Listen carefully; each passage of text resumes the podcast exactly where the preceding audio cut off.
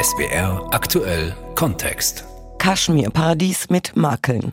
Es ist eine Region, deren Konfliktpotenzial manchmal mit dem Nahen Osten verglichen wurde. Kaschmir, ein Gebiet, das seit über 75 Jahren aufgeteilt ist. Und zwar zwischen Indien, Pakistan und der Volksrepublik China.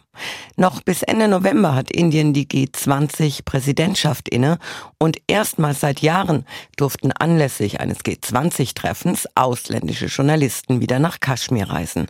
Und darunter war auch unser Korrespondent Peter Hornung.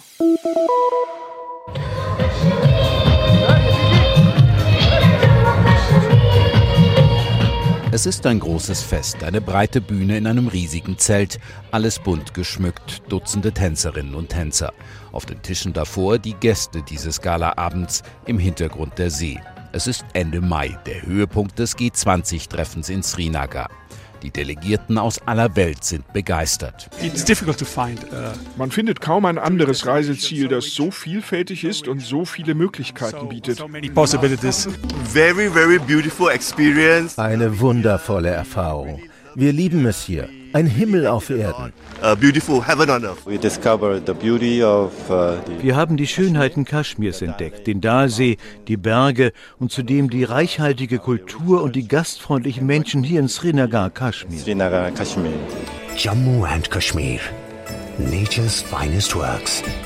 Jammu und Kaschmir sei das Beste, was die Natur hervorgebracht hat, heißt es in diesem von der indischen Regierung produzierten Video. A land of verdant valleys. Eine mehrheitlich muslimische Region im Nordwesten Indiens. Sie grenzt im Westen an Pakistan und im Norden an China. Das G20-Treffen in Kaschmirs größter Stadt Srinagar ist eines von vielen. Indien hat in diesem Jahr die Präsidentschaft der G20. Das sind die 19 größten Volkswirtschaften der Welt und die Europäische Union. Und da wolle man der Welt sein Land präsentieren, sagt Amitabh Kant. Er ist Indiens G20-Sherpa, ein Begriff abgeleitet von den Bergführern des Himalaya.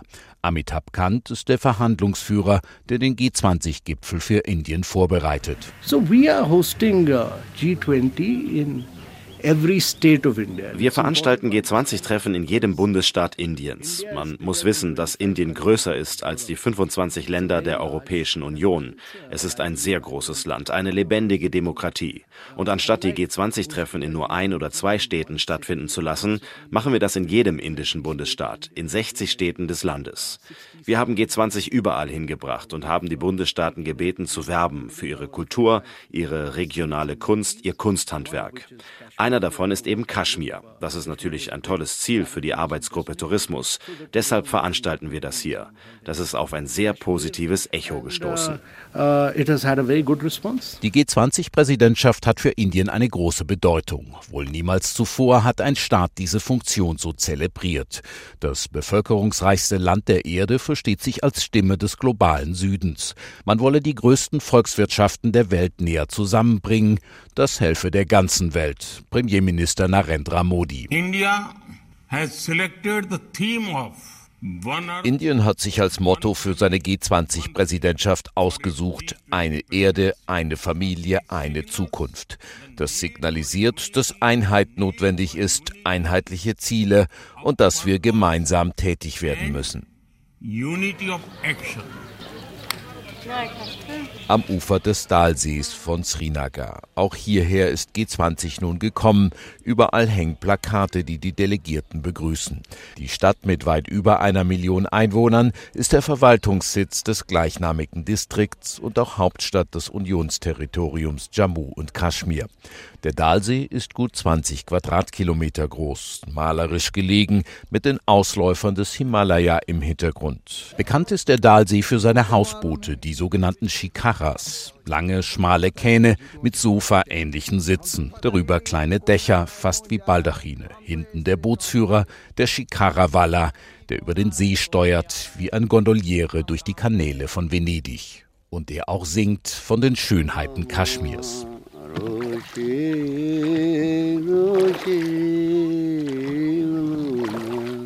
Erstmals seit mehreren Jahren durfte jetzt anlässlich des G20-Treffens eine Gruppe ausländischer Korrespondentinnen und Korrespondenten nach Kaschmir reisen, dabei auch die ARD. Vor der Abreise aus Delhi wurde uns von einem Ministerialbeamten gesagt, wir sollten den Einheimischen nicht die Illusion nehmen, dass es ein Gipfel sei, der da in Srinagar stattfinde. Denn viele dort glaubten, es sei etwas ganz Großes, ganz Wichtiges, deshalb der große Aufwand auch bei der Sicherheit. In Wirklichkeit ist es nur das dritte Treffen der Arbeitsgruppe Tourismus der G20. Eine Veranstaltung, bei der Botschaftsattachés und Firmenchefs die höchstrangigen Vertreter anderer Staaten waren. Nur ab und zu mal hat sich ein richtiger Botschafter hierher verirrt. Die Einheimischen aber machten sich große Hoffnungen, hieß es, dass dieses G20-Treffen ihnen Gutes brächte. Vor allem die ausländischen Touristen kämen nun zurück, jene Touristen, die Kaschmir seit Jahren schon meiden. Genau das hoffe er, sagt einer der Bootsbesitzer. Wir hoffen, dass das Geschäft wieder so boomt wie früher. Deshalb sind sie hier, um sich ein Bild von der Lage zu machen. Es ist normal hier. Die Leute sollen herkommen und sich selbst umsehen. Kaschmir ist für alle da. Viel weiß er nicht über G20, aber es soll gut sein für seine Heimat, habe es geheißen. Wir wollen Frieden in Kaschmir. Das Leben soll wieder so normal sein wie früher.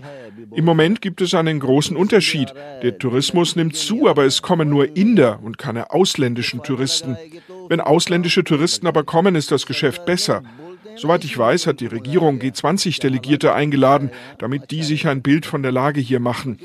Für ein ausländisches Touristenpaar muss sich vier Angestellte beschäftigen, fünf sogar, wenn die Touristen eine Wanderung unternehmen wollen. Die indischen Touristen aber gehen nicht wandern. Sie sind vielleicht vier Tage da, während die Ausländer für einen Monat kommen. Einige Meter weiter treffen wir einen älteren Mann. Seinen Namen will er nicht sagen. Er kommt gerade vom Fischen auf dem See. Ob er auch hoffe, dass Touristen wiederkämen und dass sie dann alle Geld verdienen mit den Besuchern? Die Frage macht ihn wütend. Welcher Tourismus? Was sollen die Touristen hier machen? Hier haben die Märkte nur unter dem Druck des Militärs geöffnet.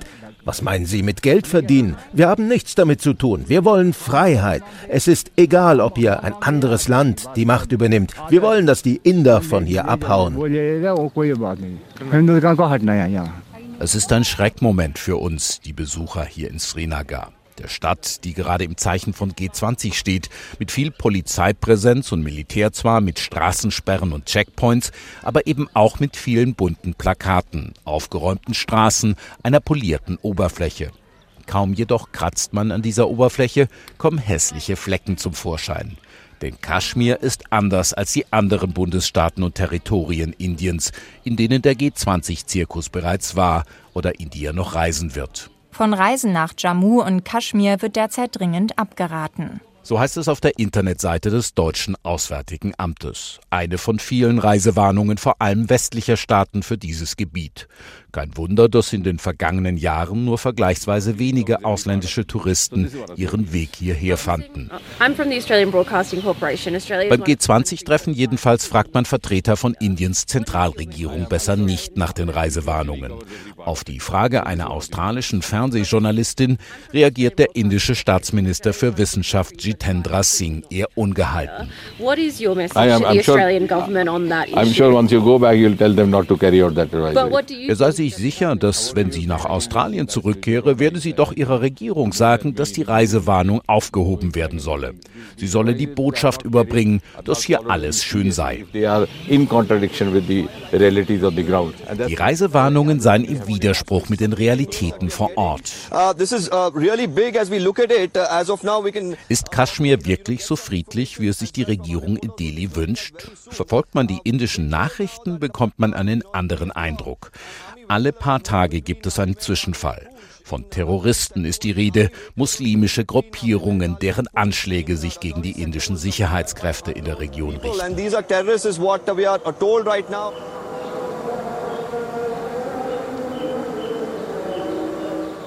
Ein Rückblick.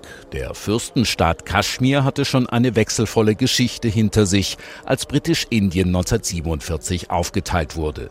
Die mehrheitlich muslimischen Kaschmiris fanden sich nun in zwei Staaten wieder, dem neuen Indien und in Pakistan.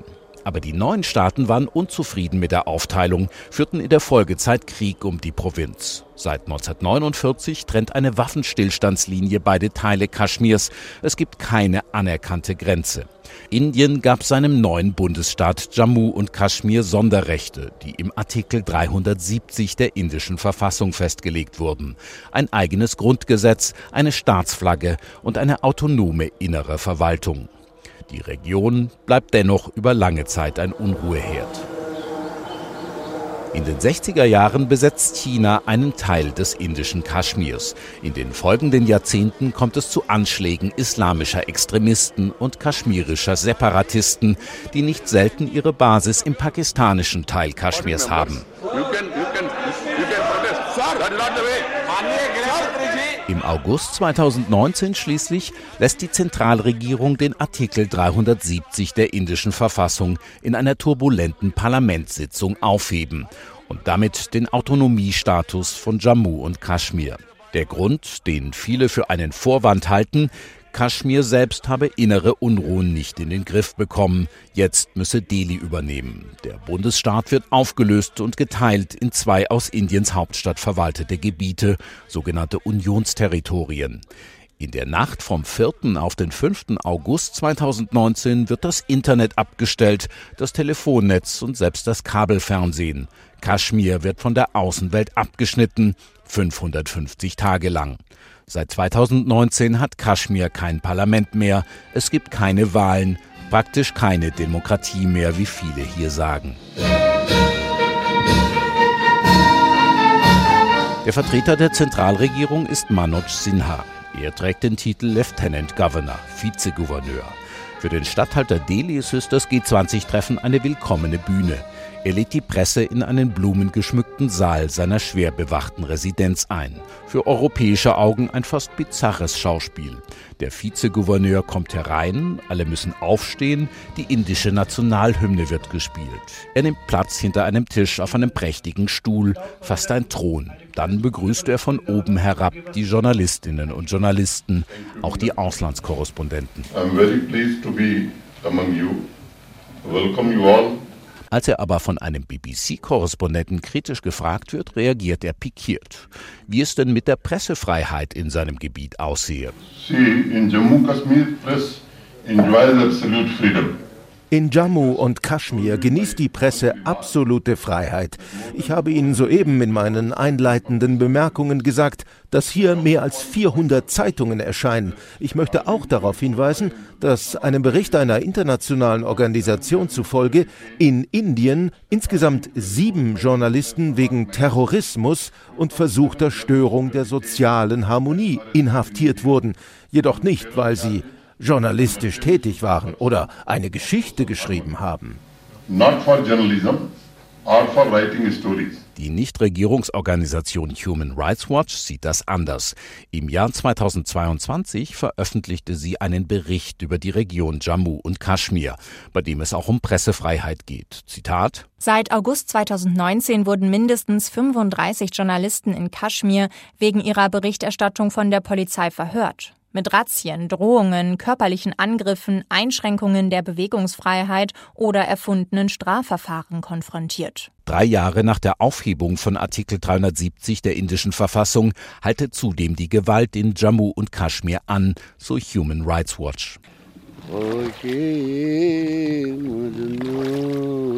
All die Unruhe, all die Gewalt ist weit weg hier auf dem malerischen Dalsee.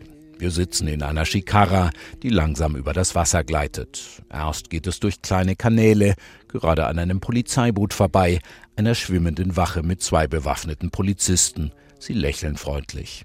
Man muss hier vorbei, wenn man von den Kanälen hinaus will zum offenen See. Der See selbst ist eigentlich gerade gesperrt für die Shikaras aus Sicherheitsgründen, denn auf der anderen Seite liegt das Konferenzzentrum, wo das G20-Treffen stattfindet. Ein bisschen dürfen wir dennoch hinaus, am Ufer entlang und an Hausbooten vorbei, auf denen Touristen übernachten. Normalerweise. Gerade aber, sagt ein Hausbootbesitzer, sei alles gesperrt wegen G20. Er ruft uns heran, bittet uns anzulegen und hereinzukommen. Die Sicherheitskräfte hätten alles abgesperrt. Er selbst könne nicht mehr einkaufen für seine Gäste, keine Lebensmittel, die Touristen kämen auch nirgends mehr hin. Das G20-Treffen sei für die Menschen in Srinagar ein Albtraum. Großräumige Absperrungen, ein Sicherheitsaufwand wie bei einem Gipfel. Nein, er sei gar nicht gegen G20. Er sei glücklich, dass dieses Treffen hier stattfindet, dass die Fremden sähen, was hier in Kaschmir sei, dass Frieden herrsche und dass alle froh seien deshalb. Die Kaschmiris aber, die Menschen hier, sie seien ausgeschlossen von dem Treffen. Sie würden weggeschoben und wenn überhaupt, dann seien sie nur Kulisse für ein Spektakel, das von woanders aus organisiert werde. Das hört man in diesen Tagen oft hier in Srinagar.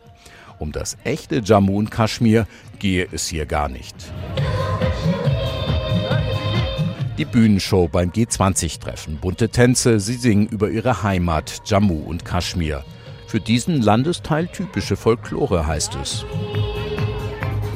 Mustafa Shah sitzt in seinem Büro. Im Hintergrund die frühere Staatsflagge Kaschmirs. Ich zeige ihm ein Video der Bühnenshow auf meinem Smartphone. Is this uh, something Kashmiri? No.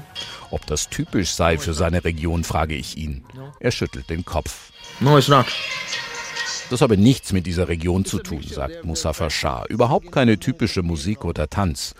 Und er sollte es wissen. Mustafa Shah ist Kaschmiri. Er ist Vizepräsident der Awami National Conference, einer wichtigen politischen Gruppe in Kaschmir. Sein Großvater war in den 80er Jahren einmal Premierminister des Bundesstaates. Die Familie ist seit Generationen politisch engagiert. Die G20-Veranstaltung sieht er mit gemischten Gefühlen. I would have been very happy ich hätte mich gefreut, wenn die G20-Delegationen sich im Kaschmirtal frei hätten bewegen können.